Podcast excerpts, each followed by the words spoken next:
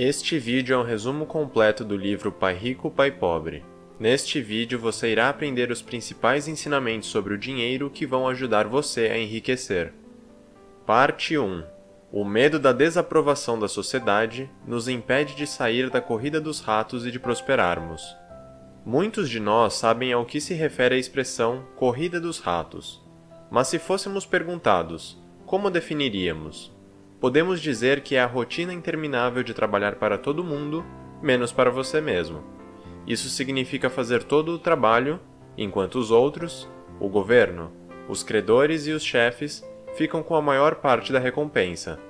Em geral, falamos da corrida dos ratos como algo que todos nós fazemos parte. Ao mesmo tempo, falamos disso como algo que odiamos. Mas então, por que continuamos correndo como ratos? Porque a vida da maioria das pessoas é dominada pelo medo de ser desaprovado pela sociedade. Por exemplo, considere o mantra: vá para a escola, estude muito e consiga um bom emprego. Nós ainda ensinamos esse mantra, apesar de ser um conselho ultrapassado, fundado em ideias antigas de nossos pais. Naquela época, era provável que você conseguisse um emprego logo depois da faculdade, trabalhasse para a mesma companhia por décadas e conseguisse uma aposentadoria confortável. Porém, atualmente, essa não é mais uma receita garantida para uma vida livre de problemas financeiros ou da pobreza. A verdade é que você pode estudar muito, entrar em uma boa escola e conseguir um trabalho bem remunerado, e mesmo assim não ver um crescimento financeiro, porque você ainda está preso na corrida dos ratos. Seus chefes, não você, estão ficando ricos com todo o seu trabalho árduo. No entanto, ainda acreditamos e seguimos esse mantra com medo de violar as expectativas que nos foram impostas desde o nosso nascimento. E qual o resultado disso? Podemos estar evitando a pobreza, mas certamente não estamos ficando mais ricos. Parte 2 O medo e a ganância podem levar pessoas financeiramente ignorantes a tomarem decisões irracionais. Quando se trata de dinheiro, todos, prósperos ou não, experimentam duas emoções básicas: ganância e medo. Se você tem dinheiro, provavelmente se foca em todas as coisas que poderia comprar. Ganância. Se você não tem, você se preocupa em nunca ter o suficiente. Medo. As pessoas que são ignorantes em saber administrar suas finanças estão mais propensas a deixar essas emoções conduzirem as suas tomadas de decisão. Por exemplo, digamos que você acabou de ser promovido e recebeu um belo aumento de salário. Você poderia investir esse dinheiro extra em algo como ações e títulos, o que faria você ganhar dinheiro com o tempo, ou você poderia se presentear com novas compras, com um novo carro ou uma nova casa. Se você é uma pessoa financeiramente ignorante, é aí que as emoções tomam o controle. O medo de perder dinheiro é tão poderoso que impede você de investir em ações ou outros ativos por causa dos riscos percebidos apesar desses investimentos trazerem riqueza no longo prazo. Ao mesmo tempo, a ganância lhe inspira a gastar seu salário maior com um estilo de vida melhor, por exemplo, comprando uma casa maior, o que parece uma opção muito mais real e segura do que comprar ações de uma companhia. Contudo, essa melhoria também significa uma hipoteca maior e contas maiores, o que também impede que você fique rico. É assim que o medo e a ganância impedem as pessoas financeiramente ignorantes de se tornarem ricas no longo prazo. Então, como podemos nos opor a esses fortes sentimentos? Obtendo conhecimento financeiro sobre coisas como investimentos, riscos e dívidas. Isso vai colocá-lo em uma posição melhor para tomar decisões racionais, mesmo diante da ganância e do medo. Parte 3 Apesar de ser vital para a prosperidade, tanto pessoal quanto da sociedade, não aprendemos sobre inteligência financeira. Muitas pessoas pensam que para ficarem ricas é suficiente ser talentoso ou capaz, mas na verdade o mundo está repleto dessas pessoas, e muitas delas são pobres. O que falta a elas é a inteligência financeira, uma aptidão abrangente para assuntos financeiros como contabilidade, investimentos e assim por diante. Infelizmente, somos criados sem essa inteligência, nosso sistema escolar é feito para treinar as pessoas em uma variedade enorme de assuntos, mas inteligência financeira não é um deles. Não são ensinados às crianças assuntos como economizar ou investir, e como consequência disso, elas não têm ideia sobre assuntos como juros compostos, como claramente evidenciado pelo fato que, atualmente, mesmo estudantes de ensino médio gastam todo o limite de seus cartões de crédito. Essa falta de treinamento em inteligência financeira é um problema não apenas para a juventude, como também para os adultos altamente educados, pois muitos deles tomam decisões ruins em relação ao dinheiro. Por exemplo, os políticos são geralmente vistos como pessoas bem instruídas ou que dominam diversos assuntos, mas há um motivo pelo qual os países acabam entrando em dívida pública. Muitos dos governantes têm pouca ou nenhuma inteligência financeira. As pessoas normais também podem ser espantosamente ruins em lidar com questões monetárias, como foi evidenciado pela falta de planejamento da aposentadoria. Por exemplo, nos Estados Unidos, 50% da força de trabalho não recebe aposentadoria, e o resto, aproximadamente 75%, tem aposentadorias insuficientes. Claramente, a sociedade nos deixou mal equipados em termos de conhecimento financeiro, cabendo ao indivíduo se educar por conta própria. Quando estamos procurando riqueza em tempos de grande mudança econômica, é ainda mais necessário aspirar uma boa educação financeira de maneira independente. Parte 4. A autoeducação financeira e uma avaliação realista de suas finanças são os pilares para aumentar a sua riqueza. Você pode começar a jornada em direção à riqueza pessoal em qualquer momento de sua vida, mas quanto mais cedo, melhor. Se você começar aos 20 anos, é muito mais provável que você se torne rico do que se começar aos 30 anos. Independentemente da idade, a melhor forma de começar é analisar as suas finanças, definindo seus objetivos e então adquirindo a educação necessária para alcançá-los. Primeiro, Olhe honestamente para o seu estado financeiro atual. Com o seu trabalho atual, que tipo de renda você pode esperar agora e no futuro? E qual tipo de despesas você pode manter de maneira sustentável? Você pode descobrir, por exemplo, que aquele novo carro que você vem sonhando simplesmente não pode ser comprado. Depois disso, você será capaz de definir metas financeiras realistas. Você poderia dizer, por exemplo, que você quer que aquele carro esteja dentro do seu alcance dentro de um período de 5 anos. O próximo passo, então, é começar a construir a inteligência financeira. Considere isso como um investimento no maior bem que você possui, a sua mente. Você pode fazer isso de inúmeras maneiras, mas uma boa abordagem seria: trabalhe pelo que você aprende e não pelo que você ganha. Por exemplo, se você tem medo da rejeição, tente trabalhar por um curto período de tempo para uma empresa de rede de marketing. Você pode não ganhar um salário incrível, mas você vai aprender muitas habilidades sobre vendas e autoconfiança, que, por sinal, serão muito úteis no futuro. Você pode melhorar sua educação financeira no seu tempo livre. Se inscreva em cursos, seminários sobre finanças pessoais, assista vídeos, leia livros sobre esse tópico e tente se relacionar com pessoas que dominam o assunto. Se você basear sua formação financeira nesses pilares, há uma boa chance de que você enriqueça algum dia. Parte 5 Para ficar rico, você deve aprender a correr riscos. A insanidade é definida como fazer a mesma coisa várias vezes e esperar resultados diferentes. Por essa lógica, se você quiser mudar seu estado financeiro atual, você vai precisar começar a lidar com as suas finanças de uma maneira diferente. A maior mudança que você provavelmente precisa é aprender a correr riscos. Todas as pessoas financeiramente bem-sucedidas assumiram riscos para chegar onde estão e elas são bem-sucedidas porque elas gerenciam, ao invés de ter medo dos riscos.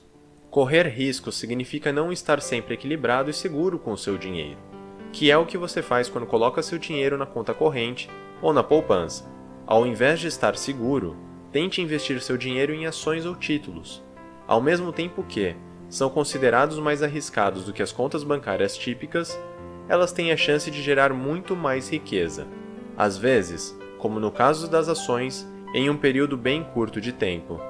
Mas se você não quiser se comprometer com o mercado de ações, há uma variedade de outros investimentos que podem ajudar a aumentar a sua riqueza no longo prazo, como por exemplo, imóveis ou os chamados certificados de garantia de imposto.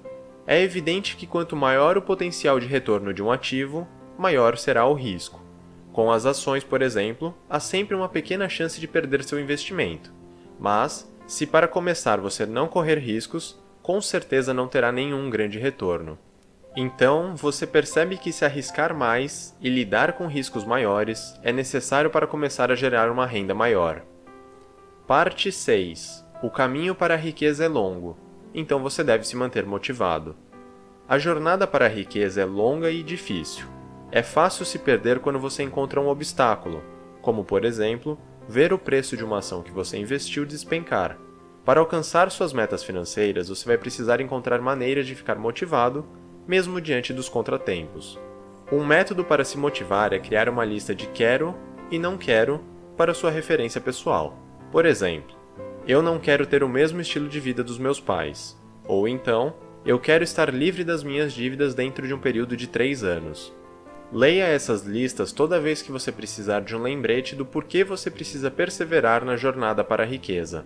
Outra boa forma de ficar motivado é gastar o dinheiro com você mesmo antes de pagar as suas contas. Apesar de ser um pouco contraintuitivo, desse modo você verá exatamente quanto dinheiro a mais você precisa todo mês para satisfazer seus objetivos. Satisfazer seus desejos, como comprar aquele celular novo que você está de olho, e quitar as suas dívidas. Isso não significa que você deva acumular muitas dívidas no seu cartão de crédito, mas pague a si mesmo primeiro. A pressão extra de pagar suas contas depois vai lhe inspirar a encontrar maneiras criativas para ganhar dinheiro, o suficiente para satisfazer ambos os objetivos. Esse método também vai aguçar e desenvolver a sua autodisciplina financeira, que é um traço-chave de todas as pessoas financeiramente bem-sucedidas. Para máxima inspiração, leia as histórias de vida de pessoas ricas, como Warren Buffett ou Donald Trump. Ler sobre como eles superaram os obstáculos para alcançar o sucesso vai lhe ajudar a se manter ambicioso. Coloque essas dicas em prática e você com certeza perceberá que ficar motivado no caminho para a riqueza não é tão difícil assim. Parte 7. A preguiça e a arrogância podem levar até mesmo pessoas financeiramente experientes à pobreza. Mesmo após fortalecer sua inteligência financeira, as armadilhas da personalidade ainda podem ameaçar você e o seu dinheiro. A preguiça e a arrogância são duas dessas armadilhas, porque elas podem se virar contra você de maneiras não tão óbvias. Geralmente, nós vemos a preguiça como vagabundear e não fazer nada, mas na verdade, não necessariamente a preguiça significa inatividade. Pode ser também evitar as coisas que deveriam ser feitas. Por exemplo, imagine um empresário que trabalha mais de 60 horas por semana para um observador externo, ele não é, de maneira alguma, preguiçoso. No entanto, ao trabalhar até tarde das noites, ele se afasta de sua família. Ele já viu os sinais de problema em casa, mas ao invés de lidar com eles, ele se enterra no trabalho. Em resumo, ele está sendo preguiçoso. Ele está evitando o que deveria estar fazendo e provavelmente vai sofrer as consequências na forma de um divórcio. De maneira similar, a arrogância pode ser uma fraqueza devastadora. Ao contrário da definição comum, no caso da ruína financeira, ela pode ser definida como uma combinação de ignorância e ego, uma união de pouco conhecimento financeiro e um ego muito orgulhoso para ser admitido. A arrogância é um defeito muito perigoso quando você está fazendo investimentos. Por exemplo, alguns corretores de ações vão tentar alimentar seu lado arrogante para venderem mais ações e maximizarem suas próprias comissões. Eles são como os desonestos vendedores de carros usados eles aumentam seu ego com o lado positivo de um investimento, enquanto escondem os lados negativos. Mesmo que você se torne um gênio financeiro, mantenha essas armadilhas de personalidade sob controle. Desta forma, é muito mais provável que você evite os problemas financeiros. Parte 8. Apenas invista em ativos que trazem dinheiro ao seu bolso e evite passivos que tiram dinheiro do seu bolso. Saber a diferença entre um ativo e um passivo é fundamental para garantir que você está tomando as decisões corretas sobre os investimentos. De maneira bem simples, um ativo é algo que gera dinheiro para você, enquanto que um passivo tira o dinheiro de você. Dessa forma, fica claro que é muito mais provável que você enriqueça se investir em ativos.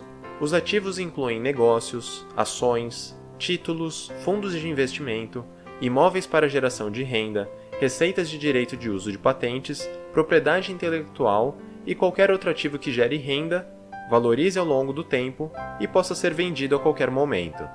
Quando você investe em ativos, o seu dinheiro se torna seu empregado, trabalhando para criar renda para você. Quanto mais empregados você adquirir, melhor. O objetivo é conseguir uma renda mais alta possível do que as suas despesas, e então reinvestir a renda excedente em mais ativos, colocando ainda mais dinheiro para trabalhar para você. Infelizmente, muitas pessoas confundem ativos com passivos. Por exemplo, em geral, uma casa é considerada um ativo ou um bem, mas na verdade ela é um dos maiores passivos que você pode ter. Comprar uma casa geralmente significa trabalhar sua vida inteira para pagar uma hipoteca de 30 anos, impostos sobre a propriedade e custos de manutenção. Isso acaba ficando contra você de duas maneiras. Primeiro, é garantido que você terá um grande valor retirado da sua renda todo mês pelos próximos 360 meses. Segundo, essas 360 parcelas poderiam ter sido investidas em bens potencialmente mais lucrativos, como ações ou imóveis para serem alugados. Garantir que você sabe a diferença entre um ativo e um passivo significa que você será capaz de julgar com segurança no que investir o seu dinheiro e o que evitar. Parte 9 sua profissão paga suas contas, mas é o seu negócio que vai fazer você se tornar rico. Muitas pessoas consideram a sua profissão e o seu negócio uma coisa só. Quando se trata de finanças pessoais, no entanto, há uma diferença fundamental.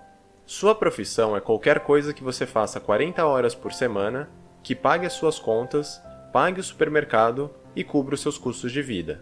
Geralmente ela lhe dá um título específico: contador, vendedor, etc.